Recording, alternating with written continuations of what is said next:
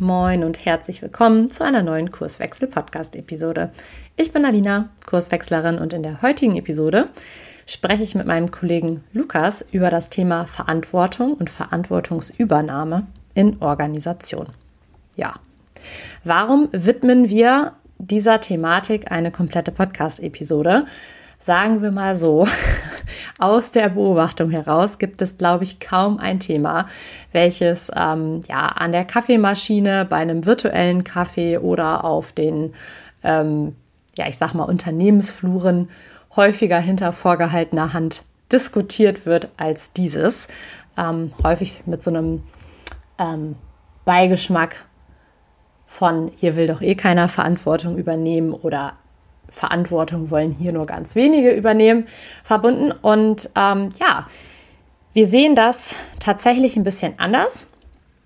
Und bevor wir gleich in das Thema reinstarten und überhaupt einmal aufdröseln, was Verantwortung oder was hinter dem Begriff Verantwortung eigentlich steckt, werden wir uns dann natürlich auch damit beschäftigen, ob der Mensch per se Verantwortung übernehmen möchte oder nicht. Also ist es quasi irgendwie genetisch oder ähm, wovon hängt es sonst ab?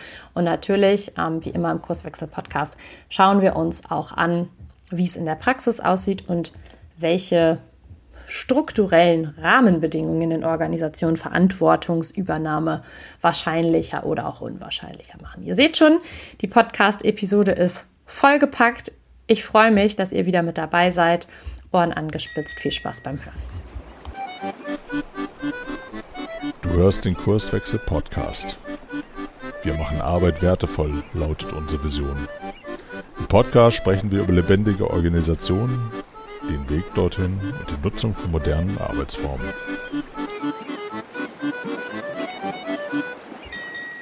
Moin Lukas. Moin Alina. So, Jetzt hier mal Butter bei die Fische zum Thema Verantwortung und Verantwortungsübernahme. Und ich habe mir ein bisschen was ähm, fürs Check-in sozusagen überlegt in diese Podcast-Episode. Und zwar würde ich gerne mit dem Lieblingsmythos zum Thema Verantwortung und Verantwortungsübernahme einsteigen. Hast du da einen? Mm, ja, spontan würde ich sagen, ähm, Verantwortung ist eigentlich genug da für alle äh, greift zu. Das würde mhm. ich sagen. Klassischer Mythos, eben, den ich selber auch schon mal erleben durfte. Ja. Hast du was? Ja, ich würde tatsächlich sagen, der ist, ähm, die Leute wollen doch gar keine Verantwortung übernehmen. Ich glaube, das ist so äh, der, der Klassiker und ja auch irgendwie ja. der Grund, der uns äh, bewogen hat, dazu nochmal jetzt eine gesonderte Podcast-Episode ähm, aufzunehmen, denn ich hatte das im Intro schon so ein bisschen angedeutet, es ist eigentlich so, ja, das absolute Hauptthema, was in Organisationen Land auf, Land ab immer wieder thematisiert wird, an der Kaffeemaschine, ähm, was irgendwie auch immer Gegenstand des Flurfunks ist und man sich so hinter vorgehaltener Hand erzählt, so eigentlich ähm, gibt es hier nur ganz wenige, die Verantwortung übernehmen wollen. Und deswegen haben wir jetzt ja nochmal gesagt, äh, irgendwie können wir das so nicht stehen lassen. Wir haben da jetzt auch eine andere ähm, Perspektive drauf. Ähm, aber vielleicht starten wir da auch mal so rein. Was ist denn quasi deine Beobachtung in den Organisationen, wenn es um das Thema Verantwortung geht? Hm, also letztlich hast du ja den Klassiker schon genannt. Ich glaube, das ist eine ganz typische Beobachtung. Aber die andere Seite ist ja auch wahr. Also weil wenn man so ein Verhalten beobachten will, geht man ja immer mit der Annahme rein, da wäre ja eigentlich ganz viel Platz und Raum und Möglichkeit, um Verantwortung zu übernehmen. Das heißt, eigentlich ja, sind beide Sachen irgendwie ein bisschen wahr. Ne? Also man kann beides beobachten. Ähm, und das heißt, man hat einen Wunsch im Unternehmen, die Leute sollen mitmachen, die sollen mitdenken und die sollen nochmal Verantwortung übernehmen. Ähm, und das andere ist dann, okay, das passiert irgendwie nicht. Also wir erleben irgendwie beides, sowohl eine, eine, ja, einen Überfluss an Möglichkeiten und irgendwie ganz wenige Momente, wo das dann wirklich passiert. Mhm.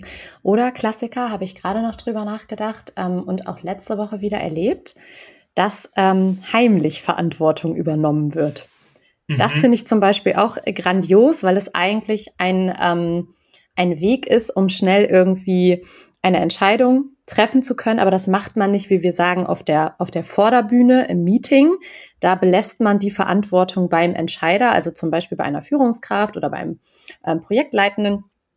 Und ähm, auf der Hinterbühne, also zum Beispiel an der Kaffeemaschine oder ne, wenn man ähm, ja so vis-à-vis -vis miteinander spricht, sagt man ja, eigentlich müssten wir das doch irgendwie anders tun. Komm, dann machen wir das mal. Und da sind wir eigentlich schon, schon mittendrin im Thema. Und bevor wir da jetzt quasi weiter reingehen, würde ich vorschlagen, ähm, in gewohnter Kurswechselmanier, lass doch mal gucken, was steckt eigentlich hinter diesem Begriff der Verantwortung. Weil wir haben uns da im Vorgespräch ja auch, ähm, ja, wir sind da ganz schön eingestiegen. Und insofern äh, würde ich quasi einfach mal anfangen, dass wir so einen gemeinsamen Nenner haben und dann schauen wir mal, wo wir rauskommen. Und wie auch so häufig ähm, haben wir ja auch durchaus Inspiration ähm, in, in gängigen, ähm, ich sag mal, bei gängigen Internetadressen gefunden. Stichwort Wikipedia hilft an der Stelle auch, wenn das keine offizielle Quelle ist. Aber ähm, wir haben da tatsächlich mal so eine kleine Definition mit rausgenommen und die wollen wir ähm, den Hörern und Hörerinnen natürlich auch nicht vorenthalten. Und zwar haben wir gefunden, dass Verantwortung, das fand ich eigentlich ganz schick, vorrangig die Fähigkeit ist, das eigene Können und die möglichen Folgen von Entscheidungen einzuschätzen und so zu handeln, dass sie mit erwarteten Zielen ähm, mit großer Wahrscheinlichkeit erreicht werden können. Und ich fand das halt extrem spannend. Du wolltest gerade ansetzen. Hau mal raus. Ja, jetzt nochmal ein einfach, bitte. jetzt nochmal ein einfach. Also im Prinzip ist es einfach, man sieht ein, ein Thema, ein Problem auf sich zukommen und ähm, man nimmt sich das, weil man glaubt, man ist in der Lage, dieses Problem zu lösen. Mhm. Und du ja. so? Ja, das ist total spannend, weil es ist ja, also, es ist ja einfach nur ein Gefühl, ne? Also, man, man spürt was. Ähm, und das ist, äh, das so, so runterzubrechen, ist schon nicht schlecht. Also, auch wenn es von Wikipedia kommt, es hilft auf jeden Fall mal darüber zu sprechen, was da, was dahinter sich verbergen könnte, was wir damit eigentlich meinen. Ja, und ich fand das jetzt gerade nochmal cool, dass du gesagt hast, es ist ja erstmal ein Gefühl, weil ähm, hast du eigentlich eine, eine gute Steilvorlage geliefert. Ähm, Verantwortungsübernahme hängt mit zwei ähm, Emotionen zusammen, die ich äh, als Psychologin total spannend finde. Und das sind äh, Schuld und Scham. Mhm. Also sind nämlich so ähnlich wie Angst auch im Prinzip soziale Emotionen. Also beide, sowohl Schuld als auch Scham, haben quasi die Funktion, uns kompatibel zu einer Gruppe oder einem sozialen System zu machen. Na, also Scham stellt sich ja zum Beispiel ein, wenn ich irgendwie eine Regel verletze oder mich nicht an eine Norm halte. Und das wird mir dann bewusst und dann kommt sowas ähm, mit ins Spiel, wie ich sag mal, sozialer Druck. Alle gucken auf mich und das ist natürlich was, was ich nicht gut aushalten kann, weil ich als Mensch ja immer sehr bestrebt bin, mich irgendwie in ein soziales System auch einzufügen. Und ähm, das fand ich sehr, sehr interessant, dass es quasi sehr eng auch mit der Verantwortung, der Verantwortungsübernahme zusammenhängt. Fand ich schick. Das heißt, ich übernehme Verantwortung für was, weil ich das Gefühl habe, wenn ich das mache, dann, dann setzen die Gefühle nicht ein, die ich, die ich habe. Also dann kriege ich, kriege ich nicht den, die, die Schuld zugeschoben. Oder also ist das, ist das mein Gefühl, mein Antrieb, ein möglicher Antrieb für mich, warum ich Verantwortung übernehme, weil ich denke, ähm, das ist besser, jetzt was zu machen, als nichts zu machen in der Situation? Ja, also das wäre quasi eher so eine, ähm, ich will es von mir weghalten, Emotion. Also ich tue mhm. etwas, um nicht in diesen Zustand zu kommen. Mhm. Aber das Spannende ist halt auch ähm, in Organisation, da kommen wir später nochmal drauf, wenn ich Verantwortung übernehme, und da steckt natürlich auch so ein, so ein gewisses Gefahrenpotenzial drin, dann bin ich mir häufig der Tatsache bewusst, dass wenn ich das ähm, vielleicht nicht so ausführe, wie das erwartet wird im sozialen System, dass ich dann ja mit Schuld und Scham in Kontakt komme. Und dass das quasi dazu beiträgt, dass ich sag mal, wir voneinander erwarten können, dass wir, ja, um es einfach auszudrücken, dass wir unsere, unsere Zusammenarbeit so ein bisschen enttäuschungsfest stabilisieren. Also ich sag mal, wenn du Verantwortung übernimmst, dann traue ich dir das per se auch erstmal zu, dass du das so tust. Und ich glaube, oh, der Lukas, der macht das schon. Und bei dir löst das quasi aus, dass du das im Zuge der Zusammenarbeit natürlich auch so, ähm, ja, ich sag mal, ausführst, dir da deine Gedanken zu machen, dass sowohl zum Beispiel der Kunde zufrieden ist, als auch das Kurswechselsystem. Wenn das nicht der Fall ist, hast du aber quasi schon auf der Platte, oh, das könnte unangenehm werden, weil dann die Gefühle Schuld und Scham hochkommen. Und das heißt, im Prinzip haben wir da so eine Art Sicherheitsmechanismus schon mit eingebaut bei der Verantwortungsübernahme. Das ist diese Kompatibilität zum System, dass da nicht einer freidreht, wenn man es mal ganz platt sagt. Ja, fand ich auch. Also, weil ähm, wir ja gerade auch irgendwie, äh, neulich sagte jemand zu mir, ja, gerade die Deutschen neigen ja dazu, alles über zu regulieren, weil man glaubt, dass da ansonsten nicht das Richtige bei rauskommt. Das fand ich sehr interessant. und ähm, im Prinzip haben wir ganz viele soziale Mechanismen, die ähm, darauf einzahlen, dass schon das Richtige passieren wird. Und man muss es nicht unbedingt aufschreiben. Genau. Und ähm, bevor wir da jetzt weiter reingehen, was ich auch noch spannend fand, war quasi, dass Verantwortung ja eigentlich dafür da ist, dass ein Fluss von Entscheidungen stattfindet. Ne? Das sagen wir auch immer. Eigentlich sind Unternehmen oder andere Organisationen ja immer darauf angewiesen, dass eine Entscheidung der anderen folgt, weil ansonsten ist Stillstand. Und wenn wir jetzt keine Verantwortungsübernahme sozusagen hätten, dann hätten wir ein Problem. Mhm. Hast du da noch weitere Gedanken zu? Ja, du hast es gerade eigentlich schon gesagt, so auch, ne? Also es, es, es äh, stabilisiert die Erwartungen. Also wir haben sozusagen Sicherheit ähm, für alle anderen um mich herum, die wissen, okay, jetzt ne, übernimmt Lukas Verantwortung und dadurch läuft der Laden weiter. Ähm, und das heißt, äh, man kann dann gucken, wie zu der Person, die die Verantwortung übernimmt. Ähm, und das Ding gerät nicht ins, ins Stocken. Ähm, vielleicht können wir nochmal herausheben, was das, also was das so besonders macht. Man könnte ja auch sagen, okay, wir haben es gerade schon gesagt, man könnte es einfach aufschreiben, wir machen was, also alles schön schriftlich festhalten, da kommen wir gleich nochmal rauf, wie das ist. Aber wann, in welchen, also warum ist so Verantwortung da nochmal vielleicht was anderes oder warum funktioniert das anders, als einfach alles aufzuschreiben? Äh, vielleicht können wir uns dem nochmal nähern. Ähm, ja, finde ich gut, weil dann sind wir eigentlich relativ schnell auch bei dieser Abgrenzung zwischen Verantwortung und Verantwortlichkeit, ne? Was wir mhm. ja auch nochmal markieren könnten. Leg doch mal los.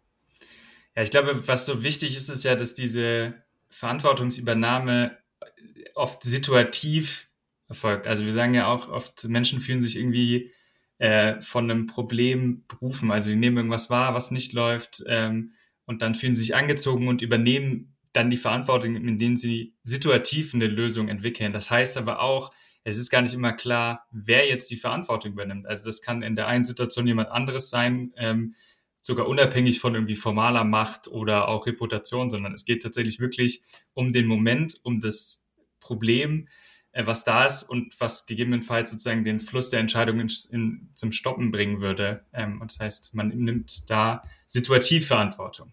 Mhm. Das ist dann häufig auch dieses ähm, Thema, was wir eben schon hatten, dass zur Not, wenn man merkt, oh, es, es hakelt hier gerade im Projekt oder so, dass sich die richtigen finden und nochmal quasi auf der Hinterbühne, wie wir ja sagen, ähm, eine andere Lösung entwickeln, ne? weil sie halt einfach das Gefühl haben, wenn wir uns das jetzt nehmen, dann sind die beiden Richtigen miteinander irgendwie im Boot und dann läuft das. Ja.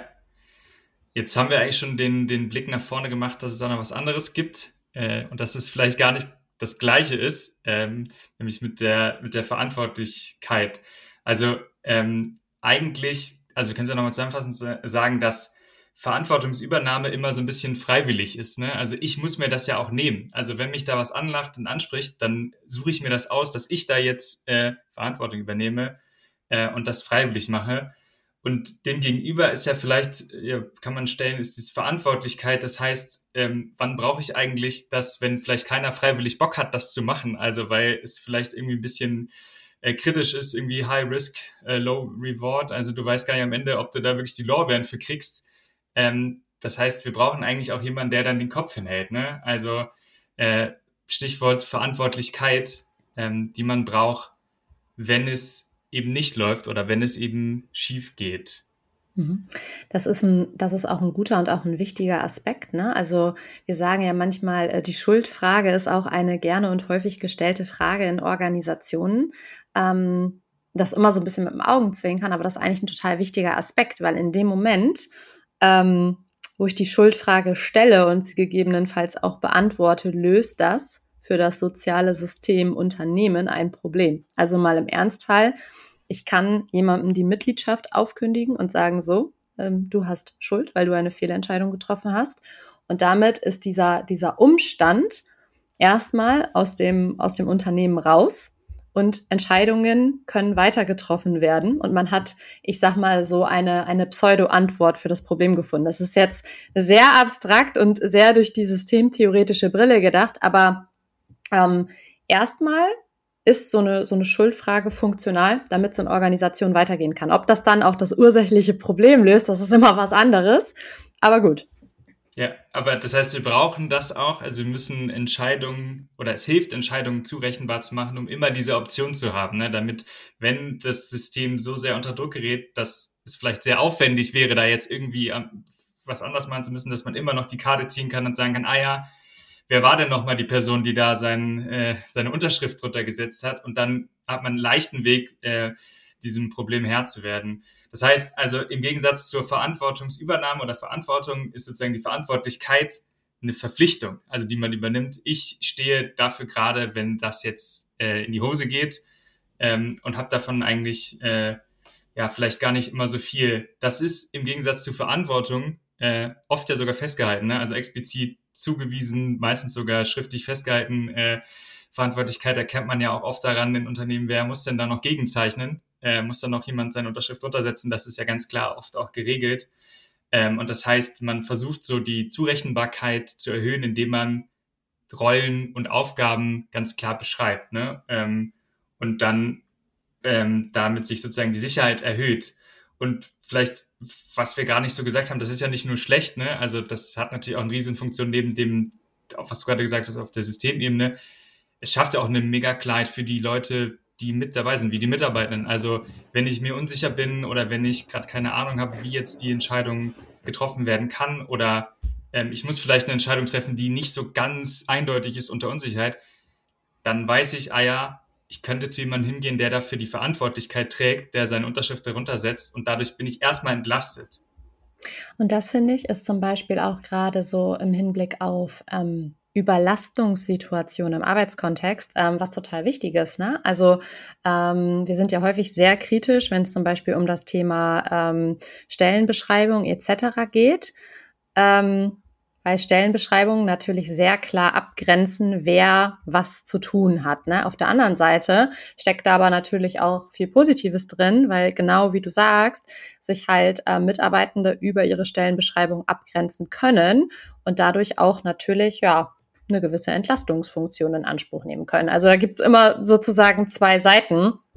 Ähm, nur um das noch einmal zu betonen, das ist halt nicht, nicht nur schlecht. Aber natürlich, ähm, das muss man dann ja auch wiederum sehen, grenzt es dann den Rahmen der Verantwortungsübernahme ein, weil die Verantwortlichkeiten natürlich geregelt sind, aber Verantwortungsübernahme steht natürlich auf, also jetzt hätte ich fast gesagt, steht auf einem anderen Blatt Papier. Das ist ja falsch, das ist, ist ja halt nicht explizit, ne? Aber ähm, wenn ich in, in einem Unternehmen unterwegs bin, wo alles irgendwie explizit gemacht ist und das sehr, ich sag mal, sehr der Fokus ist, dann wird es natürlich auch schwieriger für mich als, als Mitarbeitende zu erkennen, wo ist denn mein Freiraum, wo ich Dinge tun kann, die nicht explizit gemacht sind. Und das ist dann natürlich wieder so ein bisschen die Kehrseite des Ganzen. Ja, und dann würde man wahrscheinlich diese Beobachtungen, die wir am Anfang äh, mhm. beschrieben haben, die würde man ja gar nicht sehen. Und da würde man auch nicht so ein Störgefühl haben, glaube ich, weil es wäre ja alles klar. Mhm. Ähm, und vielleicht können wir da die Brücke schlagen. Wir haben ja trotzdem dieses Störgefühl. Ja. Ähm, und irgendwo muss das ja herkommen und da muss ja irgendwie eine, ein Grund dafür sein, warum wir denken, dass wir zu Recht dieses Störgefühl haben. Ja, mit dieses Störgefühl meinst du, ne, dass eigentlich ja äh, Verantwortung genommen werden kann. Aber die Beobachtung in Organisationen da ist irgendwie, ist es häufig so, dass das nicht passiert. Ähm, genau. Ja, genau. Also vielleicht erstmal, das, das ist mir ganz wichtig, so mit dieser psychologischen Perspektive, was passiert eigentlich zwischen den Ohren, weil ähm, ich auch irgendwann mal sehr ernst gefragt wurde, ob denn jeder Mensch überhaupt sowas wie ein Verantwortungsgefühl oder Bewusstsein hat. Ne? Also ich hätte das im Intro so ein bisschen mit dem Augenzwinkern gesagt, ist das eigentlich was Genetisches? Die anderen sind halt irgendwie verantwortungsbewusst, die anderen nicht. Und ähm, natürlich kommen wir auf die Welt wir sind motiviert, wir wollen Verantwortung übernehmen. Das haben ähm, DC und Ryan auch in ihrem Selbstwirksamkeitstheorem ähm, schön aufgedeckt, dass sie gesagt haben, jeder Mensch strebt eigentlich irgendwie danach, ähm, Autonomie zu erleben, ein gewisses Kompetenzgefühl zu haben und natürlich auch zu einer sozialen Gruppe zugehörig zu sein und dass das eben natürlich sehr ja, positive Emotionen in uns hervorruft. Und ähm, sie haben das natürlich dann, ich sag mal so unter diesem Stichwort Selbstwirksamkeitserleben zusammengefasst. Und dieses Selbstwirksamkeitserleben adressiert eigentlich genau das. Also Menschen wollen Verantwortung übernehmen.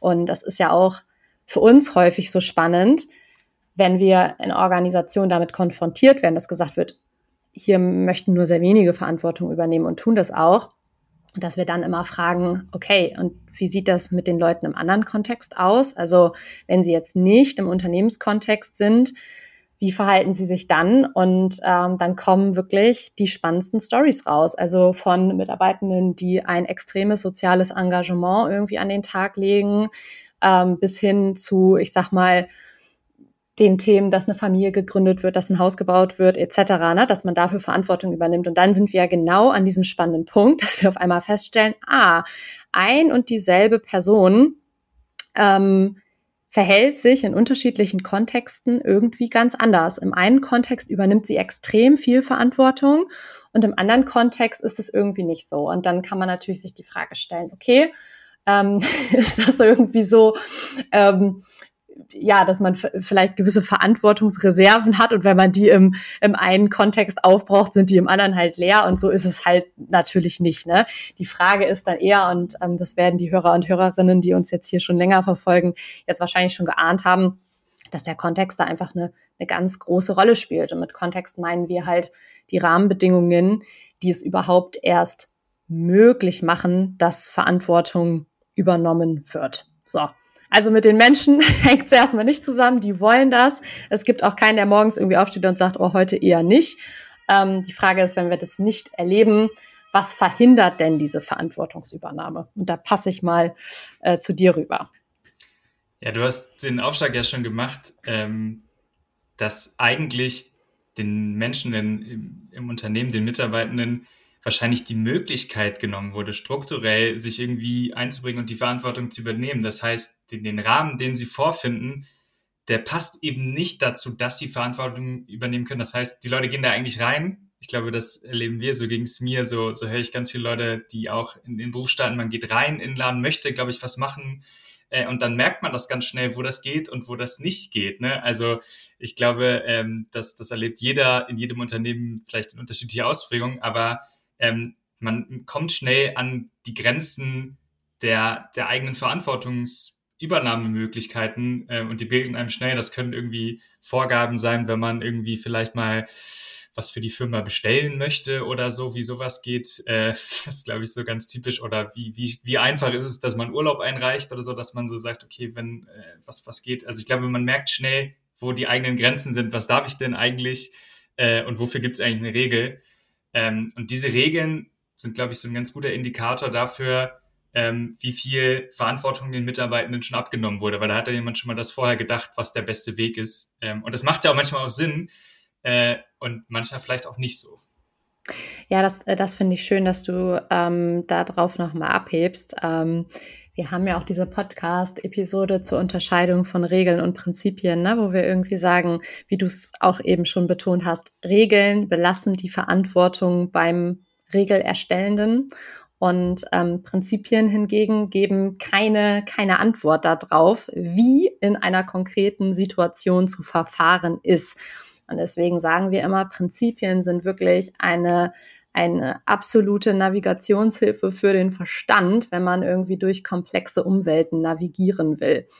Ähm, also diese, diese Podcast-Episode ist euch sehr ans Herz gelegt. Wir verlinken die auch nochmal in den ähm, Show Notes. Und ähm, genau, es würde jetzt wahrscheinlich hier irgendwie zu weit führen, da nochmal drauf einzugehen. Aber das ist halt was, wo wir sagen, wenn es irgendwie um den Umgang mit Komplexität geht, wo es wirklich ähm, genau das braucht, dass sich die richtigen mit der Problembewältigung ähm, auseinandersetzen, dann braucht es einfach Prinzipien. Ja. Das sehe ich genauso, ja. Wunderbar, gute Cross-Promo ähm, für, die, für die anderen Folgen. Neben, äh. dem, neben, neben, dem Regeln, die wir haben, also dem festgehaltenen Werk, wie man, wie denn Verantwortung eigentlich schon mal gedacht wurde, gibt es ja schon noch andere Rollen im Unternehmen, die ja eigentlich dann irgendwie diesen sich ein Stück vom Kuchen der Verantwortungstorte geschnappt haben oder den, der schon mal hingelegt wurde. Das muss man ja auch sagen. Also es ist ja nicht so, als ob irgendwie alles im Unternehmen verregelt wäre und wir, wir müssten mehr machen. Ähm, und da, ohne da jetzt, das ist wichtig, dass sozusagen die Menschen da wahrscheinlich auch wieder egal sind, aber sobald man in einer gewissen Rolle ist, nämlich irgendwie mit sehr viel formaler Macht, dann hat man auch einfach wahrscheinlich ein großes Stück vom Kuchen der Verantwortung. Ähm, und dann ist so ein bisschen die Frage, wenn man beobachtet, ähm, dass die Mitarbeitenden, die vielleicht mit weniger formaler Macht ausgestattet werden, wenig Verantwortung übernehmen, heißt es dann, dass die eigentlich vielleicht nur noch die Krümel haben ähm, und dass sie nicht so wirklich am Kuchen der Verantwortung dran sind. Das, ja, also, also voll. Und da kommt mir jetzt gerade noch mal so das, ähm, das Beispiel auch von einem Geschäftsführer in den Kopf, der neulich auch irgendwie ganz, ganz irritiert war, weil er sagte, ich möchte das ja, ich, ich möchte gar nicht selber hier so viel machen. Und ähm, dann sagte so, ja, ich, ähm, ich, ich hole schon irgendwie die, die Leute mit ins Boot und ich möchte deren Perspektiven haben, aber irgendwie es, es nimmt sich keiner.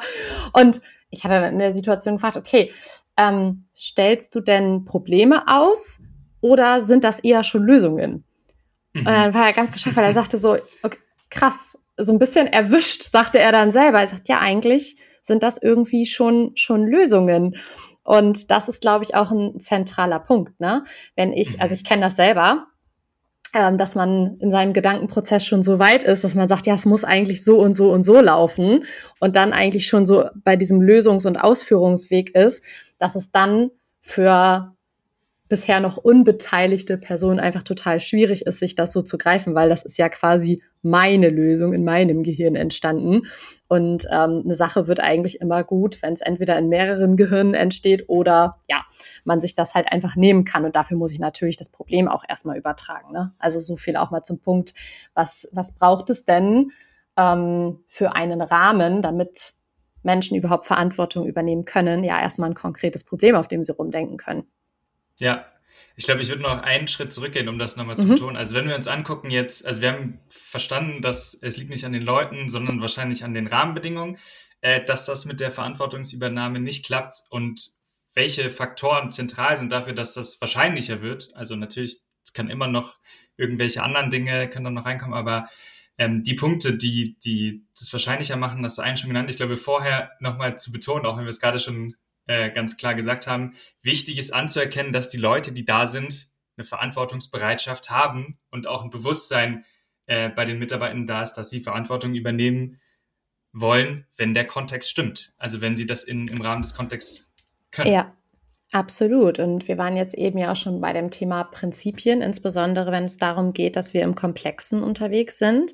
Ähm, und Kollegen von uns sagen ja immer, Prinzipien sind quasi die Atome der Strategie. Also ähm, das ist vielleicht nochmal so, so, ein, so ein ganz schöner Punkt. Wenn ich eine Unternehmensstrategie vergemeinschafte, dann mache oder setze ich damit ja einen Rahmen eine Leitplanke und daraus leite ich gewisse Prinzipien ab. Und das ist halt eine, ein, eine schöne Möglichkeit, damit Mitarbeitende, die vielleicht auch erstmal am Strategieerstellungsprozess gar nicht mit dabei waren, sich das aber nehmen können als Orientierung und in ihrem täglichen Handeln abgleichen können. Ah, wenn ich das und das tue, passt es irgendwie zur Strategie und unseren Prinzipien? Und dann können sie das halt selber entscheiden. Und das ist genau das, wo wir halt einfach sagen, ja, das braucht es einfach eine transparente und vergemeinschaftete ähm, Strategie, eine Ausrichtung, die auch einfach gewisse Handlungsalternativen ausschließt. Mhm. Weil ja. dann habe ich auch eine Orientierung und einen Fokus und dann kann ich auch Dinge selber entscheiden. Ja, ja. das grenzt ja so ein bisschen, du hast es gerade von der anderen Seite aufgezogen, das grenzt ja so den Raum ein, äh, in, in dem sich die Probleme gezogen werden können. Ne? Und das ist, glaube ich, auch wichtig. Also ähm, das hilft und das ist wahrscheinlich auch einfach Aufgabe von, von Führung da und von Organisationsführern, die, die, ja, den, den Handlungsraum einzugrenzen, wo sind denn irgendwie echte relevante Probleme, die wir behandeln wollen. Ähm, aber das ist gerade schon gesagt, und das ist wahrscheinlich der zweite zentrale Faktor. Es müssen halt echte Probleme sein, die da ausgestellt werden, die ich, von denen ich mich äh, anziehen lassen kann. Äh, und das ist ja auch irgendwie typisch, ähm, das machen wahrscheinlich, die, vielleicht heute macht man es nicht mehr so, aber dass wenn man mal gucken will, ob das denn klappt, dass die Mitarbeitenden mal was selber machen oder äh, irgendwie mal jemand anders das macht, dann gibt man denen ja meistens irgendwie nicht so eine wichtige Sache, die jetzt irgendwie kriegt, die entscheidend ist für den fürs eigene ähm, Fortkommen des Unternehmens, sondern sowas wie ja machen die mal die Weihnachtsfeier selbst organisiert oder so. Da geht Und, dann nichts kaputt, wenn es dann Genau. kacke wird, ist nicht so Ja. schlimm. Mhm. obwohl die Weihnachtsfeier natürlich auch zentral ist so für für die soziale Ja. Kohäsion, aber also vielleicht ist es auch ein echtes System, aber so das äh, um eigentlich zu betonen es müssen echte Probleme gelöst werden, nicht irgendwie so Pseudo-Sachen, wie mal das, ja, eine Feier selbst organisiert zu machen und da mal Budgetverantwortung zu bekommen, sondern ähm, echte Probleme. Und daran angehängt eigentlich direkt ist so noch der dritte Bereich, der, den ich hervorheben würde an Rahmenbedingungen, die, die das wahrscheinlicher machen, dass Verantwortung übernommen wird, ist, dass das Probleme sind, die ja eigentlich vom Markt, vom Kunden kommen müssen. Also die, die vom Außen da sind. Und das heißt, wenn das der Fall ist, also wenn ich da so ein echtes Problem habe vom Kunden, dann muss ich auch mit dem was machen können. Also ich muss für den Dinge lösen können und nicht irgendwie äh, im Rahmen der, der Regelerfüllung agieren, weil das, das funktioniert bei bestimmten Sachen, aber eben so kann ich ja gar keine Verantwortung übernehmen, wenn ich mich nur zurückberufe auf, ja, ähm, hier, das steht doch da alles, das ist ja wahrscheinlich auch eine Kritik, ähm, weil Dienst nach Fortschrift, ähm, da halte ich mich ja an alles, was vorgegeben ist. Ne? Also bin ich im Rahmen meiner Verantwortlichkeiten drin, was ich nicht darf, meine ich. Ähm, aber das heißt, wenn ich wirklich Verantwortung wahrscheinlich machen will, muss ich eigentlich meine Leute auf den Kunden loslassen dürfen, dass sie da mit dem was machen können. Ja, und ich finde, das leitet jetzt eigentlich total gut über zum, zum Thema, wie sieht das eigentlich in der Praxis aus? Weil ähm, wenn wir in Organisationen unterwegs sind, dann erleben wir ja vielfach mit Blick auf das Organisationsdesign, dass, ähm, ich sag mal, eher ausgeprägte Hierarchien vorhanden sind. So, Mhm. ähm, was jetzt auch erstmal nichts Schlechtes ist. Das hängt natürlich auch damit zusammen, dass viele Unternehmen, die wir ähm, beraten, ja auch schon eine gewisse Historie haben und jetzt nicht erst gestern sozusagen sich am Markt etabliert haben. Ähm, aber so mit Blick auf die Organisationsstrukturen und insbesondere auf die Hierarchien muss man natürlich sagen, einige Organisationen sind von der Tendenz her eher für den Markt von vor 80 Jahren gebaut als für den Markt heute. Vielleicht kannst du das mal nehmen und so ein bisschen äh, aufdröseln. Was hat das jetzt mit Hierarchien zu tun und mit Verantwortungsübernahme und wo ist da irgendwie ein Anknüpfungspunkt? Hau doch mal raus. Hm, naja, wenn, also das kommt natürlich jetzt sehr kurz, aber wir machen mal einen schnellen, einen schnellen Ritt in die Richtung. Ich glaube, ähm, wenn wir uns überlegen, wie die Organisationen gebaut wurden, dann sprechen wir ja gerne irgendwie von Zentrum und Peripherie, also Peripherie da, wo das Leben tobt, da, wo der Kunde seine Bedürfnisse ranbringt äh, und im Zentrum sozusagen ähm, ja die, die Geschäftsführung, die Leitung. Und das heißt, ähm, Organisationen sind oft irgendwie so gebaut im klassischen Taylorismus, dass wir da so eine Trennung haben zwischen Denken und Handeln. Also die Leute, die oben sitzen, also im Zentrum eigentlich, wo wir, wo wir sagen, da ist eigentlich gar nicht, gar nicht so viel Leben mehr, äh, die, die entscheiden, wo es langgehen soll, die geben alles vor, äh, die denken vor und sozusagen die Menschen, die unten in der Pyramide sitzen, die eigentlich aber ja an der Peripherie am Leben sind, die, die müssen ausführen und können eigentlich gar nicht agieren. Und das heißt, das bringt ja so ein bisschen so einen, so Konflikt mit sich. Das heißt, einerseits erleben die Eier, da draußen ist das Leben äh, und da sind ganz andere Dinge und dann kriegen wir aber die Vorgaben von,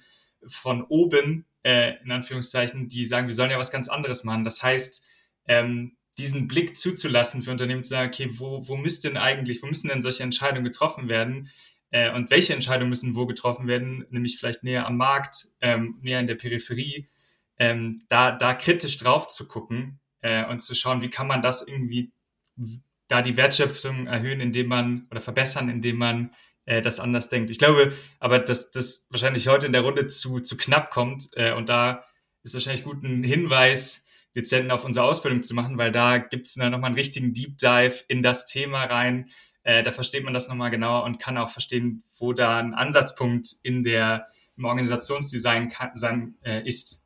Ja, und ich finde den Punkt mit den Hierarchien ähm, ganz, ganz zentral, weil erstmal sind sie ja quasi dafür da, um irgendwie auch eine Ungleichheit in Organisationen zu manifestieren. Das ist jetzt gar nicht so äh, böse gemeint sozusagen, wie es sich vielleicht anhört. Es geht halt einfach nur darum, dass so in der klassischen Organisation über die Hierarchie einmal markiert ist, wer darf mit wem sprechen und wer trifft hier die Entscheidungen. Das ist erstmal total funktional.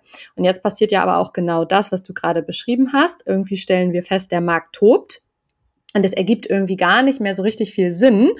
Ähm, dass der an der Spitze oder die an der Spitze die Entscheidungen treffen, weil sie haben teilweise nicht mehr diesen Wissensvorsprung, wie sie es vor Jahren noch hatten, weil einfach sich das Ganze umdreht. Und ähm, was ich nämlich an der Stelle sehr gefährlich finde, ist, dass es im Moment so eine Art Gegenbewegung gibt, dass dann gesagt wird, naja, okay, wenn Hierarchien ähm, das zum Thema haben, dann schaffen wir die Hierarchien einfach ab und dann entscheiden einfach alle.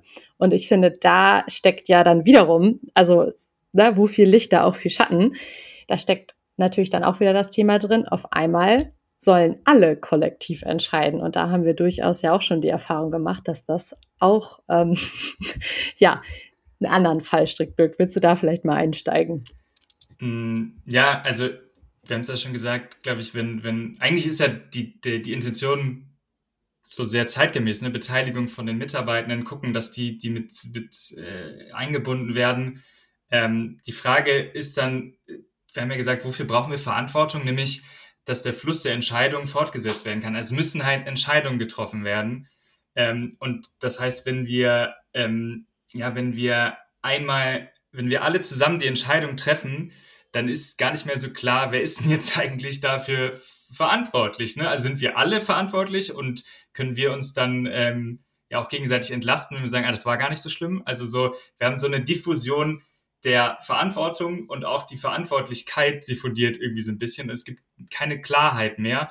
Und das kann, also muss nicht, aber es kann im schlimmsten Fall dazu führen, dass wir keine guten Entscheidungen mehr treffen, ne? weil wir uns total unsicher sind, äh, ist das jetzt das Richtige oder nicht? Und dann ähm, ja, kommen wir da vielleicht in so Entscheidungsprozesse, die letztlich nicht mehr auf unsere Wertschöpfung, äh, Wertschöpfung abziehen, sondern gucken, dass wir irgendwie ja überhaupt Entscheidungen treffen können äh, und beschäftigen uns ganz viel mit uns selber im schlimmsten Fall. Ja, genau. Und das ist dann äh, weder Wertschöpfung noch Wertschätzung irgendwie zuträglich. Das birgt nämlich ein großes Frustrationspotenzial.